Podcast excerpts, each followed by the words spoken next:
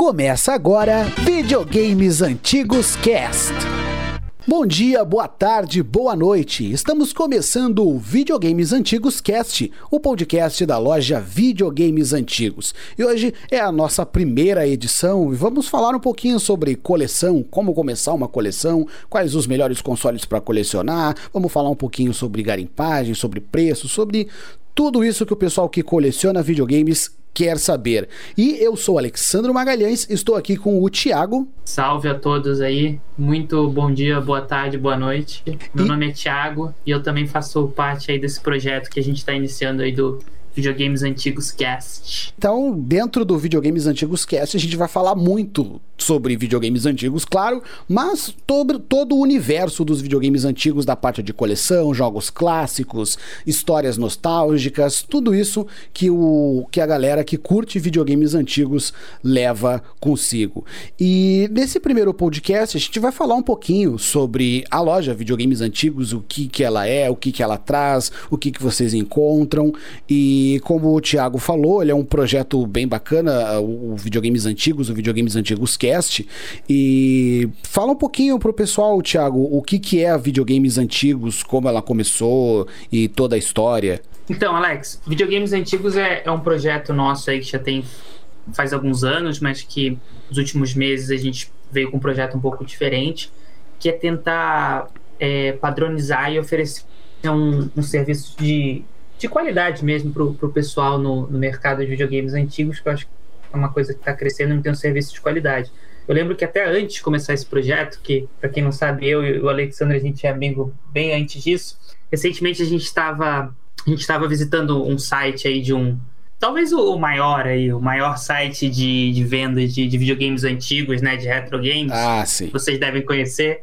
E a gente mandou um, uma cotação de orçamento lançamento para a loja, eu e o Alexandre. E o Alexandre lembra disso, cara. O Alex lembra disso. Na época era um jogo de um Super Metroid. Vamos até falar o nome pessoal, quem, quem conhece aí sabe. Um Super Metroid mandou lá para conhecer como que é o sistema deles. O Super Metroid que hoje é um jogo que fácil aí, sai por uns 150, 200 reais. A gente sabe que esse é o preço final, né? Mas aí eles cotaram pra gente 15 reais. ah, cara, eu tive que rir muito na hora. E, tipo, a fita tava em, em, ótimo estado, não era uma coisa assim deteriorada, não era jogo paralelo, era um jogo original, muito bem conservado. Os caras 15 reais, cara, eu dei muita risada na hora. E a gente mandou e outros jogos também, né? A gente mandou outros jogos, a gente chegou a mandar um, um Hagani pra Isso. eles cotarem, né? Um Hagani que tá na casa aí dos 2 mil reais, eles ofereceram 30 reais pra gente. a gente falou assim, cara, a gente precisa fazer um serviço profissional pra galera que quer vender. Porque, pô, é, a gente pensou, é, às vezes o cara tem um videogame em casa, um videogame antigo, ele quer vender, e muito para muita gente, cada vez mais o pessoal tem que entender isso, não compensa para uma pessoa física muitas vezes vender o, o jogo para outra pessoa física, a não sei que ele já conheça muito bem a pessoa e tal, porque a quantidade de problema que pode dar para ele é imensa. Às vezes, pô, correria do dia a dia, serviço, trabalhos, tudo, o cara não quer perder esse tempo. Então o cara tem toda a vantagem de vender para uma loja. Só que pera lá, amigo, cotar um jogo de 200 reais em 15 reais, a gente falou, precisamos fazer uma coisa no mesmo nível, mas sendo mais justo aí na, nas cotações, não foi, Alex? Deu para perceber assim que algo de errado não estava certo, porque para uma loja que, que diz ter todo o porte, todo o conhecimento, fazer uma cotação dessa sou meio bizarro. E aí eu lembro até que tu comentou comigo de tipo, tá, e se o cara que tá vendendo isso, ele tem o conhecimento, imagina o quão mal fica para a loja de fazer uma cotação tão boba dessas para um jogo que realmente tem o seu valor e tem toda aquela questão da praticidade, da comodidade, de tu tá oferecendo para alguém que sabe o valor que tem aquele jogo e vai pagar aquele valor por aquele jogo. E, e realmente eu acho que um serviço desse está fazendo falta. Porque tem aí muito lugar, lojinha daquilo, grupo da, daquilo outro, mas o cara ele não tem um tratamento, às vezes até um conhecimento, de repente, para fazer uma, uma cotação real ou ver se aquele jogo tem uh, aquela validade, ou até mesmo pegar um jogo repro no lugar de um jogo original, que eu já vi acontecer muito. É, produzir informação. Acho que uma das coisas mais importantes é produzir informação é, ajudar a, a melhorar o, o mercado para todo mundo, assim, no sentido de, pô, vamos, vamos investir em quem, que nem o seu canal, essa iniciativa que a gente está fazendo agora, trazer informação de qualidade para o pessoal, porque a gente sabe que infelizmente, a gente é muito carente de conteúdo de qualidade em, em português, né? A gente, é muito, a gente é muito carente nesse tipo de conteúdo. E é isso aí, vamos começar então hoje, vamos trazer um conteúdo legal aí pra galera. Apresenta aí o que a gente vai trazer, Alex. É justamente sobre isso que eu ia te complementar, porque na verdade falar de videogames antigos não é só falar, ah, eu comprei a fita tal, né? Tem que saber quais são os jogos, quais são as histórias, por que certos jogos valem isso, tem a importância histórica, o que é uma edição limitada, etc. E dentro do podcast a gente vai tentar trabalhar todas essas coisas com vários convidados também. Nas próximas edições a gente vai ter alguns convidados bem legais aí para bater um papo sobre videogames filmes antigos e, e, tudo mais, sobre coleção. E eu acho que para todo mundo que vai começar uma coleção, pensa em começar uma coleção ou, ou tem dúvida de como começar uma coleção, sempre faz, se faz essas perguntas, né? Ah, por onde eu começo? Uh, que, que, videogame eu coleciono? Eu coleciono tudo? Eu saio comprando tudo que eu vejo? O que, que, que eu faço para começar uma coleção? Então, tipo, a gente vai tirar algumas dessas dúvidas hoje e eu acho que o, o ponto inicial para começar uma coleção, uh, isso eu vejo, foi mais ou menos assim que eu fiz, é ter um norte de um console. Ah, eu quero começar com o Super Nintendo. Aí depois eu vou pro, pro Master System, pro Nintendo 64, pro GameCube, pro DS, porque senão fica aquela coisa muito bagunçada, né? O cara ele quer pegar de tudo. Eu já passei por essa fase de pegar de tudo. Uhum. Ah, viu uma fita suja ali, eu vou pegar porque, ah, é coleção. Depois eu, eu, eu, me viro e no fim aquela fita, às vezes o cara paga um valor que não vale e tal. Uh, tu, Thiago, que também tem uma coleção, né? Tu sempre fala da tua coleção, que ela é uma coleção assim mais nostálgica, alguns poucos jogos. O que, que tu pode falar assim pro pessoal que vai começar uma coleção? Bom, acho do, dois pontos de partida aí para começar uma coleção. O primeiro ponto de partida que eu acho que todo mundo começa a coleção é o console que tem mais valor nostálgico para a pessoa, né? Não tem como falar que não, assim, né? Pô, se o cara teve um Nintendo 64 na infância, ele vai querer começar a coleção pelo Nintendo 64. Se ele já não tem um Nintendo 64 em casa, que às vezes ele tem já, e vai querer comprar jogos e tal, acessórios pro pro console. Às vezes a mãe mandou embora, jogou fora o negócio e tal. Ele vai querer comprar aquele console e readquirir aquele console que geralmente é aquele console que mais marcou, que pô, jogava com os amigos e tudo isso, né, para aquele momento. Eu acho que é isso que você falou, no começo, pelo menos, no começo, tentar focar num, em alguma coisa especificamente, assim, ou às vezes também a pessoa, pô, a pessoa fala assim, pô, às vezes eu não ligo tanto para jogo, eu quero ter vários consoles, também acho legal. Só acho que tem que tomar cuidado nisso aí que você falou, que é aquele negócio do, da oportunidade, né? Na oportunidade sai pegando tudo e às vezes é. depois de um, de um, tempo fala, pô, será que valeu a pena tal? E às vezes não é nem muito fácil para se desfazer do negócio, né, Alex? É, exatamente. Já aconteceu muito comigo de pegar um jogo ali, ah, porque só porque a fita tá bonitinha e tal. Não, isso aqui deve ser a oitava maravilha do mundo. Eu vou revender e o jogo tá parado na estante até hoje, né? Meio como o contrário também às vezes acontece, né? O cara vende um jogo que não vale tanto, não tem uma importância tão grande, por um preço que às vezes valeria, sei lá, um, um Super Metroid contar uma curiosidade aí pro pessoal. Eu e o Alex, a gente tem uma mania estranha que não muitas pessoas têm, que é de colecionar caixa recortada de jogo. Ah, sim. É, a gente tem essa, essa. Inclusive, foi mais ou menos por aí que a gente se conheceu, né? Por aí que a gente se conheceu, mais ou menos, é, é com, com caixas recortadas, recortadas de jogos. É aquela... E pra você, Alex, quais que são os consoles mais fáceis de se colecionar aí hoje? Cara, uh, vou, vou, te confessar aqui que o meu colecionismo tá um pouco parado agora, porque eu tive que dar uma segurada no bolso, mas tipo assim, eu sempre eu sempre vi o Super Nintendo como um console fácil de, de colecionar, mas ao mesmo tempo complicado, porque o Super Nintendo ele tem uma variedade de jogos imensa.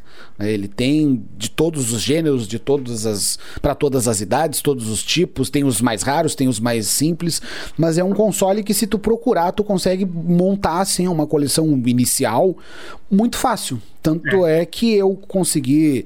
Eu comecei a minha coleção com Super Nintendo ainda quando eu era mais novo. Tipo, quando não se falava em, em colecionar, em esse boom do retro game e tal. Porque eu comecei a pegar aquelas rapas de locadora, sabe aquela clássica rapa de locadora? O cara vai lá naquela locadora do tio que que se perdeu, porque, né, as locadoras, a gente sabe o que aconteceu. É. Então, tipo, a minha coleção de Super Nintendo começou aí, com a locadora do saudoso Seu Rua, que ainda funciona essa locadora. Uh, boa parte do que eu tenho, do que eu já tive de Super Nintendo, alguma coisa de 64 também, eu peguei com ele nesse restinho de locadora. Aí comprava, tipo, sei lá, 10 jogos por 100 reais, sabe? Que naquela época também eles oh. não sabiam qual era o verdadeiro valor, ninguém sabia muito e bem. Não só... tinha valor também, né? É. Vamos ser sinceros, não tinha valor. A gente vai falar disso depois. É, tipo, é só casos muito específicos que a gente sabia que tinham um certo, uma certa importância. Eu, eu sempre dou como exemplo o Chrono Trigger do Super Nintendo. Até quando eu era criança, eu sabia, nossa, uma fita do Chrono Trigger. Isso é raro, mas também não é aquele raro de, ah, isso vale mil reais, sabe? É só raro porque a gente nunca vinha em lugar nenhum. Depois que começou uhum. a se botar um preço e, e, um valor altíssimo nessas coisas, né? Começou a, a inflacionar. Mas eu acho que o Super Nintendo é um console legal e fácil de começar, porque ele tem uma variedade grande. Tu chuta uma moita, tem 20 fitas de Super Nintendo. Pode ser jogos simples, mas sempre tem. É, outro console que eu acho que é, é barbadinho, assim, do, do pessoal começar, é o Mega Drive, porque os jogos do Mega Drive eles são muito acessíveis. Tu não acha com tanta variedade como o Super Nintendo. Vou dar, vou dar uma opinião distinta da sua. Aqui eu vou cravar vou cravar. Pra pessoa que tá começando agora, se não for, se o cara não tiver um apego muito a, a aquele jogo da primeira infância e tal, o melhor console pra pessoa colecionar hoje é o Nintendo Wii. Que ele consegue achar ainda muito. Ah, Wii. sim, sim, o Nintendo Wii é verdade. Pegar umas coisinhas mais recentes, assim, é. E consegue. É, Nintendo Wii você consegue muita coisa, porque ainda tem muita coisa assim que você pega ainda na, na, mão daquela primeira pessoa que comprou, tá entulhado em casa. Uhum. E ainda mais que, pô, quem, às vezes a pessoa tá começando a colecionar, o cara tem filho, às vezes, pô, é um console pra para jogar com criançada tal. Não, minha opinião. Isso é, não, mas na verdade isso que tu falou tá certíssimo. É que eu uh, eu tô preso naquele retrô 16 bits, na verdade. Essa do, do, videogames antigos, muito antigos, né? É, não, eu, eu tô. E olha que eu nem tenho idade para isso, mas eu tô preso lá no Super Nintendo, no é Mega Drive, 64, porque é os que eu mais tive contato. Mas se a gente parar para pensar, realmente, o Wii é retrô, é. o PlayStation 2 é retrô. É que o, o Wii o Wii tem um detalhe, né, cara? Que, tipo assim, hoje em dia, se você chegar pra um. Se você chegar pra um, pra um adolescente e tal, você pegar um Nintendo Wii, a maioria das vezes o, o adolescente nem jogou. É, jogou aquilo, quer dizer, na, na primeira infância ele jogou aquilo. Agora, se vier com um Super Nintendo, você é o cara mais legal do mundo, porque a pessoa nem vai saber. O pessoal que tá vindo agora, tipo, Super Nintendo e Nintendo, NES, Super NES, é tudo meio, sabe? Sim. Uma, é mais ou menos uma sensação que eu tinha quando eu vi o Atari na minha infância. Eu pensava, isso. nossa, isso existiu. Eu me lembro quando eu era criança, eu já nasci na geração Super Nintendo e um tio meu tinha um Atari 2600. E uma vez eu fui na casa dele e ele montou lá e eu, nossa, como que vocês jogavam isso? Esses quadrados na tela e aquela coisa curiosa, sabe? Inclusive, eu, até hoje estou esperando ele me dar de presente esse Atari 2600, mas não é rolou. É verdade. E Atari não tem, né? Não tem muita gente colecionando no Brasil, né? É, é verdade. O Atari, ele é é, é meu. Eu vejo pouquíssima gente assim mostrando e vendendo também. Quando vende, tá do super, do super luxo do estado, né? Porque uhum. a gente não vê muito mesmo o Atari 2600. Mas esses são alguns consoles interessantes, assim, para é começar, verdade. porque são consoles que ainda são acessíveis. Tu consegue achar eles muitas vezes na caixa, que nem tu falou mesmo. A pessoa tem guardado lá porque comprou para jogar com a família e não tem mais, ou comprou para jogar com o filho. Então, tu, são consoles que tu consegue achar em, em, boas condições, num preço acessível, e que tu acha jogo a dar com pau aí, dos mais variados tipos. Pode achar mais... na videogames antigos também, né? É verdade, muitos deles, inclusive, tem na videogames antigos. Nota fiscal. É, nota. Olha, isso é importante. É e isso é importante. A gente vai tocar nesse assunto numa outra hora também, de que isso conta muito para a qualidade do, do jogo para a coleção. A gente vai tratar desse assunto num outro momento.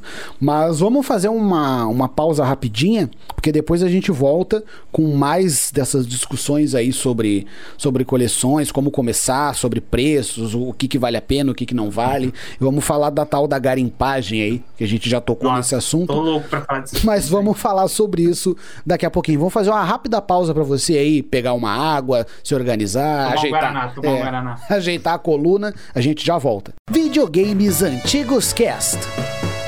Sabe aquele videogame antigo que te alegrou por tanto tempo e agora está esquecido? Encontre um novo lar para ele. Através do site videogamesantigos.com.br você pode fazer uma cotação e vendê-lo de forma 100% segura.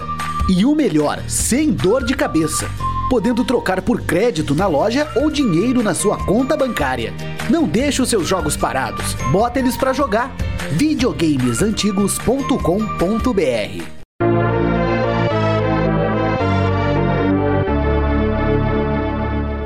Estamos de volta aqui no Videogames Antigos Cast, o podcast da loja Videogames Antigos. Estamos aqui, eu e o Thiago, falando um pouquinho sobre coleção, como começar uma coleção, quais os melhores consoles para começar. A gente já tocou nesse assunto, mas eu acho que a gente vai ter que dedicar um tempinho agora para falar de uma coisa que a gente comentou rapidinho no começo, que é a tal da garimpagem, né? Eu, eu, citei ali que às vezes o cara quer começar uma coleção e tá super empolgado e pega lá um, um balaio de um monte de coisa e quando ele chega em casa ele se dá conta de que essas coisas não eram exatamente o que, que, ele, que, que ele achava e o pessoal às vezes se, se tira vantagem disso, é tal da garimpagem, né? Ah, eu fui ali na foi ele na casa do meu primo e ele me vendeu 20 fitas de Super Nintendo por 50 reais. Mas aí o cara chega em casa e é aquelas fitas sem label, uh, fita americana em carcaça japonesa, aquela bagunça toda, sabe, que a gente via antigamente. Uh, como é que tu vê a garimpagem, Thiago? Tu acha que ela tem alguma vantagem para quem tá colecionando ou é só um balaio mesmo? Vamos lá, assunto, assunto polêmico aqui. Vamos primeiro deixar claro, é óbvio que, pô óbvio que dá para a pessoa achar alguma coisa boa na garimpar. Senão vai chegar o seu José aqui e falar: não, mas em 2017, no, na Feira do Rolo lá, eu achei o, o Chrono Trigger por 100 reais, ó, ah. aqui a fita tal. ah, sim, pode ter certeza. Tô lá todo dizer, domingo e aí uma vez eu achei o negócio. Cara, eu acho, eu acho o seguinte, né?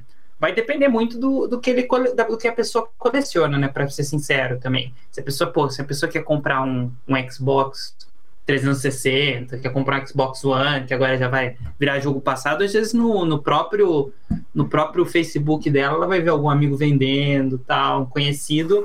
E aí eu acho legal, se tiver um conhecido, alguém que vai te dar uma um, um norte, assim, uma pessoa que você conhece, tá vendendo console, pá, acho que pode fazer algumas coisas legais. Agora, esse é o que a gente tem visto muito em canal de YouTube, assim, não é criticando nem nada, porque é um conteúdo até que legal, né? Porque é legal esse conteúdo, mas que a gente está vendo de, de, pessoal que vai em feira de centro de cidade, sabe essas coisas? Sim, Isso aí sim. é. Se você botar na ponta do lápis é, é complicado, né?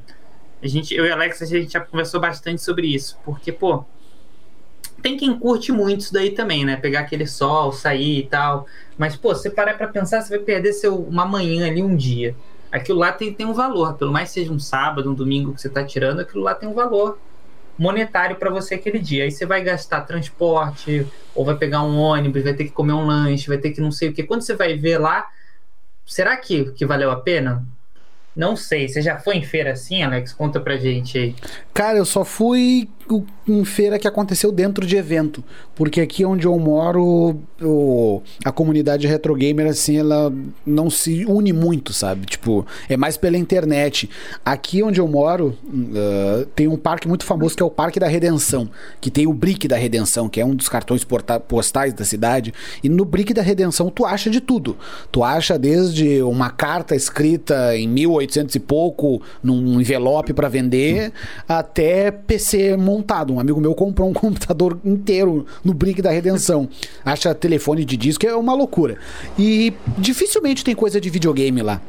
E tinha uma é. época que eu trabalhava ali perto. Então eu passava ali, às vezes eu chegava 20, 30 minutos antes de entrar no meu trabalho, eu dava uma passadinha ali no domingo e pouquíssimas vezes eu vi coisas. Então é mais em evento, que daí o pessoal faz sala temática, faz encontrinho e tal. Mas é, é sempre aquela coisa já manjada, assim, sabe? É um cara que ele já garimpou em outro lugar, ou ele comprou e ele já tá revendendo. Comprou no, no Mercado Livre muitas vezes. É, né? Comprou aquelas aquelas chipadas da China, ele bota lá numa caixa repro e revende a preço de original, sabe? Então eu nunca tive muito essa, essa experiência. O máximo que eu tive foi os jogos de locadora que eu comprei da locadora aqui do meu bairro, né? E aí, como eu era muito amigo do dono da locadora, porque eu alugava lá desde criança, então ele disse: Ah, é que agora eu vou parar de alugar Nintendo, porque eu até achei muito engraçado. Isso foi lá por 2012. Olha só, como cada pessoa vive um universo diferente. Isso 2012, PlayStation 3 já tava aí bombando. PlayStation 4 quase, quase chegando. E aí eu conversando com o dono da locadora, e ele, não, porque agora eu não vou mais alugar Nintendo e Mega Drive, porque sabe como é que é, né, Alex? Agora as crianças só jogam esse tal de PlayStation 1, porque ainda tinha gente alugando CD de Play 1 e Play 2 com ele. Sério, ele tipo achando o máximo da tecnologia, porque ainda tinha gente alugando o jogo de Play 1 e Play 2 e não alugando mais Super Nintendo. Daí ele ia parar de alugar. Eu disse: "Ah, então vamos negociar, né?" Daí eu fui conversando com ele, fui conversando. Aí ele foi fazendo um valor legal para mim. Eu lembro que as primeiras fitas eu comprei dele a 15 reais cada uma. E eu comprei uns jogaços assim que hoje vale uma nota, tipo uh, Super Castlevania X, Street Fighter Alpha 2, Maui Malard Cold Shadow, uh, que mais Super Mario RPG, alguns jogos que hoje em dia são estão lá em cima, né? Nas cotações, eu comprei nas dele. Cotações. É. Aí depois ele foi subindo um pouquinho o preço e tal, mas eu comprei praticamente ele tudo. Ele falou, pô, tem um maluco aqui que compra sempre, vou subir o preço, né? É, não, foi mais ou menos isso. E aí eu acho que. É uma história parecida. É, e aí eu acho que alguém. Ele falou para alguém que tava vendendo os jogos, e esse outro alguém começou a oferecer um valor maior que o meu. Então foi aquela corrida, sabe? Quem compra primeiro. Mas essa foi toda a minha experiência de garimpagem. Cara, eu tenho uma história parecida agora que você lembrou de locadora, eu tenho que contar, não posso esquecer. Eu lembro que eu alugava muito, é, talvez o pessoal de 64 conheça, o Mystical Ninja 2, o Goemon Mystical Ninja Great Adventure. Ah, esse jogo é ótimo. Aí uma vez eu tava, com, é, eu tava com uma grana que tinha recebido de, de aniversário e eu queria comprar um jogo. Eu queria comprar aquele jogo. Aí, cara, eu fui no lá em São Paulo, que mora em São Paulo, eu fui na 25, procurei esse jogo, fui em tudo quanto é lugar, cara, não achei esse jogo de jeito nenhum. Aí eu falei assim, cara, quer saber? Eu vou lá na locadora comprar esse jogo. Só que quando eu fui na, na locadora, devia ser um horário mais tarde do que eu passava, tava outra pessoa lá da, da locadora que não era no mesmo horário que eu passava, que geralmente eu passava de manhã, porque se eu passasse de manhã para alugar, eu tinha o dia inteiro, entendeu? Sim. Tinha um dia a mais. Aí eu passei a tarde, porque esse dia eu já tinha camelado procurando o jogo e não achei. Aí eu fui lá para comprar o jogo que eu mesmo alugava. Aí quando eu fui lá comprar o jogo, daí eu cheguei a pessoa, pô, queria comprar esse jogo, vocês vendem e tal. Dele, não, então, a gente não vai vender não, porque esse jogo aqui tem um rapaz que vem aqui que sempre aluga ele, aluga muito bem. Mal sabiam eles que era, era eu mesmo. Aí eu falando pra ele, não, eu que, alugo, eu que alugo esse jogo, eu que alugava. Ele achou que eu, eu tava dando um migué tal. E na época tinha cartão de, de fita de, de locadora. Ele, não, pode olhar, olha lá no cartão tal. Uhum. Eu tive que conversar muito. Eu sei que na época eu paguei o preço de um jogo lacrado, assim, novo, assim, né, na época. Era caro o jogo Nintendo 64, acho que era jogos melhores, assim, era 149, 199 sim, reais sim. na época, assim. Tinha jogos mais bobinhos de 99, mas isso era muito dinheiro na época, né? Porque naquela época o salário mínimo era 89 reais, né? Sim. E aí foi muito difícil e eu comprei o jogo que eu alugava e não queriam vender para mim, porque eles falaram, por que, que eu vou vender para você se você vem aqui todo final de semana e dá um, um dinheiro na minha mão? É, não, exatamente. Isso aconteceu comigo também. Fazer uma, uma, pontu, uma pontuação pra galera, que muita gente fala assim, né? Que a gente mais ouve assim, pô, antigamente que era bom de colecionar, antigamente que era bom de colecionar. Realmente, antigamente você tinha muito mais oportunidade para comprar jogo. Mas antigamente você não tinha o que você tem hoje, que é informação. Hoje em dia você tem muita informação, você sabe realmente o que você está comprando, no sentido de que você sabe se realmente aquele jogo teve pouca cópia ou não teve pouca cópia, se aquilo é raro ou não é raro. Porque antigamente, você que coleciona mais tempo sabe disso, tinha muito boato, assim, falava, não, porque essa versão aqui é a versão não. É a versão da label da label não sei o que, da label sim, um sim. tracinho amarelo. Isso aqui só Sim. teve 50. E aí pegava aquele boato, às vezes o que era raro não era necessariamente raro, ou não tinha uma demanda realmente por aquilo. Era muito no, no boca a boca, né? Sim. Aqui onde eu moro, eu lembro que na época que se alugava muito Super Nintendo, tinha a lenda da fita cinza do Killer Instinct do Super Nintendo, que eu, o jogo ele foi lançado em uma fita de cor preta, mas também tinham versões da fita cinza normal. E o pessoal dizia aqui que era uma fita mais com erro de fábrica. E aí ela era, era Cara, muito tem rara. Tem uma coisa que o. Ó, duas coisas que o pessoal que coleciona mais tempo vai lembrar. A primeira é assim, é o Zelda, que tem um Zelda que tem um final lá, não sei qual que é de cabeça, mas tem um final que o sangue do, do Ganondorf é vermelho em vez de Ah, sim, Ganon. sim, o sangue sim. do Ganon É no é vermelho em vez de verde. E aí, cara, eu lembro que isso no- nos anos de 2010, 2009, cara, o pessoal vendia três vezes, quatro vezes o preço e a galera saía comprando os outros colecionadores, assim, porque não tinha essa informação, não tinha, pô, não tinha canal no YouTube conhecendo e desvendando jogos, não tinha porra nenhuma, tinha o blog lá e Sim. Entendeu? E era muito boato. Pode ser que alguém prefira o jogo que o sangue é não sei o que, mas não necessariamente vai ter uma tiragem muito menor e vai valer o dobro a fita por causa disso, né? É, não, eu lembro dessa história aí, porque a Nintendo fez uma revisão do jogo, porque tinha sangue, a Nintendo suas. Então, assim, hoje em dia as coisas estão mais caras, mas a pessoa não leva gato por lebre. A pessoa hoje em dia dá um Google, vê se aquele jogo é raro, vê se realmente teve poucas cópias daquele jogo, vê se é um jogo que existe procura, né? Porque às vezes o jogo não é raro, raro. Às Sim. vezes tem muita gente procurando o jogo, é. né? Isso acontece muito com. Até. Isso acontece bastante aqui no Brasil, na verdade. Com a trilogia Donkey Kong. Que o pessoal diz, não, porque o Donkey Kong é raro, porque não sei o que. Gente, os três Donkey Kongs juntos venderam mais de 10 milhões de cópias. Do Japão, os caras vendem o Donkey Kong a um dólar, de tanto que vendeu. Exato. Aí aqui no Brasil, eles, não, porque aqui eu tenho na caixa, então ele vale muito dinheiro. Não é exatamente assim. Claro que quanto mais conservado, mais difícil de achar. Mas também não é porque o jogo tá na caixa com o manual, tu tem que vender pelo quíntuplo do preço. E antigamente você também lembra disso, tinha uma, tinha uma, tinha uma, uma curiosidade, né, dos brasileiros em, em, jogo de Super Famicom, e tinha, né, porque sempre tem as famílias de uhum. japonês que traz, do cara que vai trabalhar e traz pro Brasil, mas não tinha tanto como tem hoje. E às vezes o jogo japonês aqui no Brasil, a galera vendia até mais caro do que o, o nacional, né? Sim, sim. Tinha... tinha um formatinho diferente e tal. Tem mas é isso aí, a pergunta que eu pra gente deixar pro pessoal é o seguinte, às vezes, a gente vê muito isso, né, cara, em grupo de Facebook, é legal isso, mas, pô, aquela fita que tá, às vezes, anunciada no Mercado Livre, 120 reais. Aí o cara vai lá, passa o dia, perde o dia do cara, é, gasta para comer um lanche, gasta na, no combustível, gasta não sei o que, fica lá no sol o dia inteiro e consegue achar. Pô, conseguiu, achou a fita por 70 reais. Mas será que valeu a pena esses 50 reais? Pode ser que para alguém vale, para outro não vale. Não é a gente que vai dar vai dar a resposta, né, Alex? Sim, sim, é. Que vai, vai muito da situação um. também. É. Agora, tem gente que prefere receber um negócio em casa.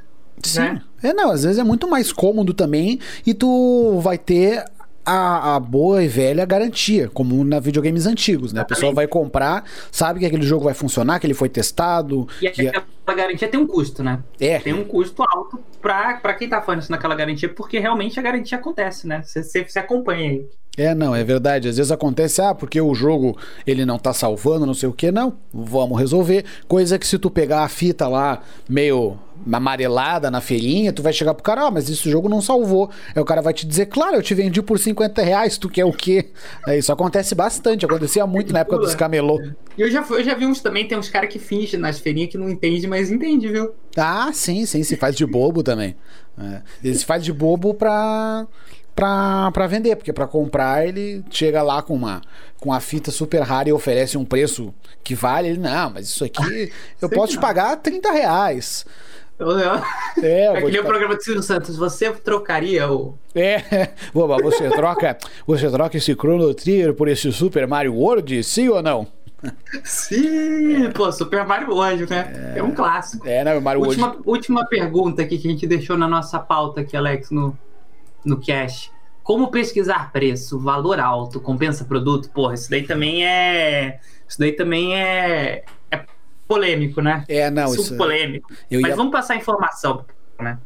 É, eu ia puxar esse assunto aí porque, na verdade, é uma dúvida que eu tenho. Eu, eu caí muito nesse golpe de tipo, ah, só porque o jogo tá com quase quatro dígitos de valor, é porque ele é. Nossa, ele vale muito, eu preciso comprar. Eu vou passar uma informação agora. Informação, não é opinião. Tudo que a gente falou até agora, praticamente quase tudo, é, é uma opinião nossa. Claro que é uma opinião baseada na experiência de, de cada um aí, mas é opinião. Agora eu vou dar uma informação.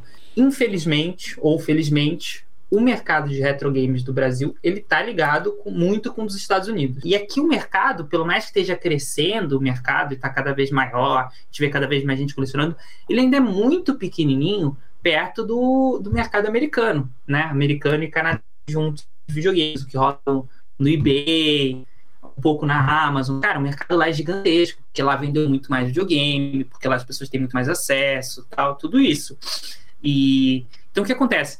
O mercado interfere. Primeiro que a gente traz jogo de. É, eu, não, eu não trago jogo de fora, mas assim, os jogos, as coleções trazem alguma coisa de fora tal.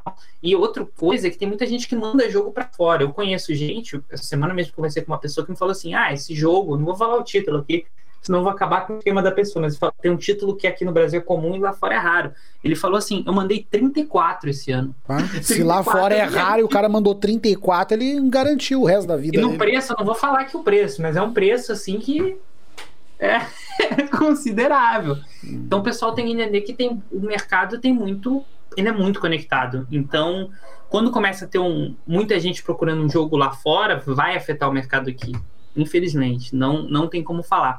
Então, o que eu falo pro pessoal, cara, é infelizmente procurar preço. Primeira coisa, não tem como fugir disso dizer que Mercado Livre é sim um, uma referência de preço. Todo mundo se faz a, a, referência de preço do Mercado Livre, assim. Até porque hoje o único lugar seguro para você comprar um, um, um, videogame é o Mercado Livre. Mesmo que você não compre no, no videogames antigos, você compre em outra pessoa, mas no Mercado Livre você tem, pelo mais você não vai ter nota fiscal, não vai ter três meses de garantia que nem se na videogames antigos, mas se o negócio chegar lá com uma, com uma pedra, ou chegar lá um jogo muito zoado, você pode abrir a reclamação e devolver, né?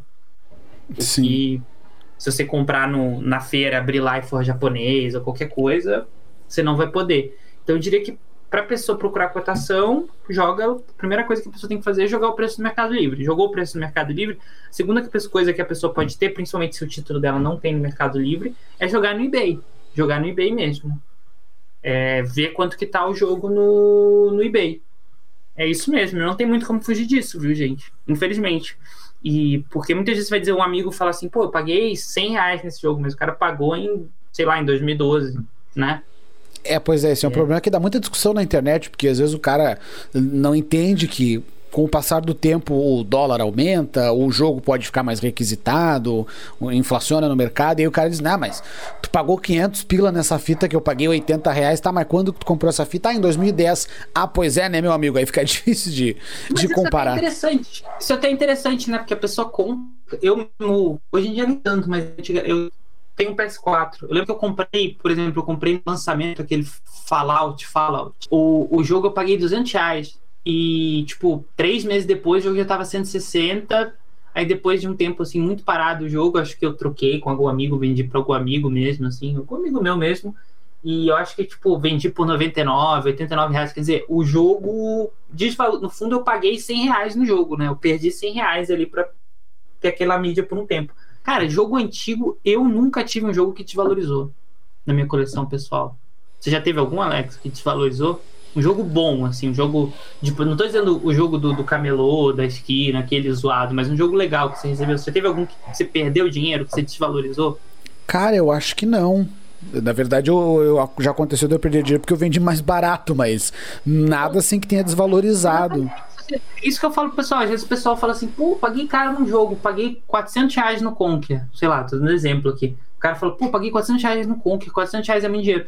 Mas aí no outro ano, se o cara quiser, ele consegue um, um valor muito próximo daquele, é, ou se não outro valor. Cara, caro é o FIFA, que o cara compra o, o FIFA, dois, agora vai sair 2021, não sei. E aí o cara paga 240 reais no FIFA e no outro ano tá valendo 60. E ainda é difícil se o cara quiser vender, não é? É, não, sempre tem essa. É, porque no fim das contas, eu acho que pouquíssimos casos o jogo ele vai desaparecendo porque as pessoas estão comprando, né? Então ele vai uh, cada vez tendo mais procura, ele vai inflacionando. E foi assim que aconteceu com muitos jogos naquela época que ninguém dava bola e que hoje em dia se tornaram raros ou difíceis de encontrar, né? Porque as pessoas Exatamente. vão comprando e eles vão sumindo, independente do jogo ter tiragem limitada ou ter saído normalmente. Mas eu acho que para começar uma coleção, assim, para quem quer, tá pensando no que fazer, como começar, a gente conseguiu dar uma boa, uma boa ideia aí pro pessoal, o pessoal ter uma, uma noção de como começar, quais consoles começar. Né? Uh, muitos desses consoles, muitos desses jogos vocês encontram no videogames antigos, né? Vocês podem procurar lá, tem Super Nintendo, 64, Wii, que a gente falou também, algumas coisas mais recentes também vocês encontram. Né? Para começar uma coleção, jogos com garantia, com nota fiscal. Então pode ter certeza que o jogo que você vai levar lá, ele vai estar tá no melhor estado possível, porque realmente é, é, é, ele é entregue por pessoas que sabem do que estão falando, entende a validade daquele produto, entende o quão importante o jogo está bem conservado, está funcionando, salvando, porque quem vai comprar uh, também quer jogar um jogo que vai salvar, um jogo que vai funcionar direitinho e um jogo que embeleze a sua coleção, né? É isso aí, valeu pessoal. Até a, a, próxima. A gente se vê em breve aqui no próximo Videogames Antigos Cast. Se você estiver ouvindo no YouTube, não se esqueça de deixar o joinha, se inscrever também. E se estiver ouvindo pelos agregadores de podcast, pode repassar aí pro pessoal que quer começar uma coleção. Um abraço para todo mundo e até mais. Valeu, valeu. Você ouviu Videogames Antigos Cast, o podcast da loja Videogames Antigos. Siga no Instagram, arroba videogames.antigos.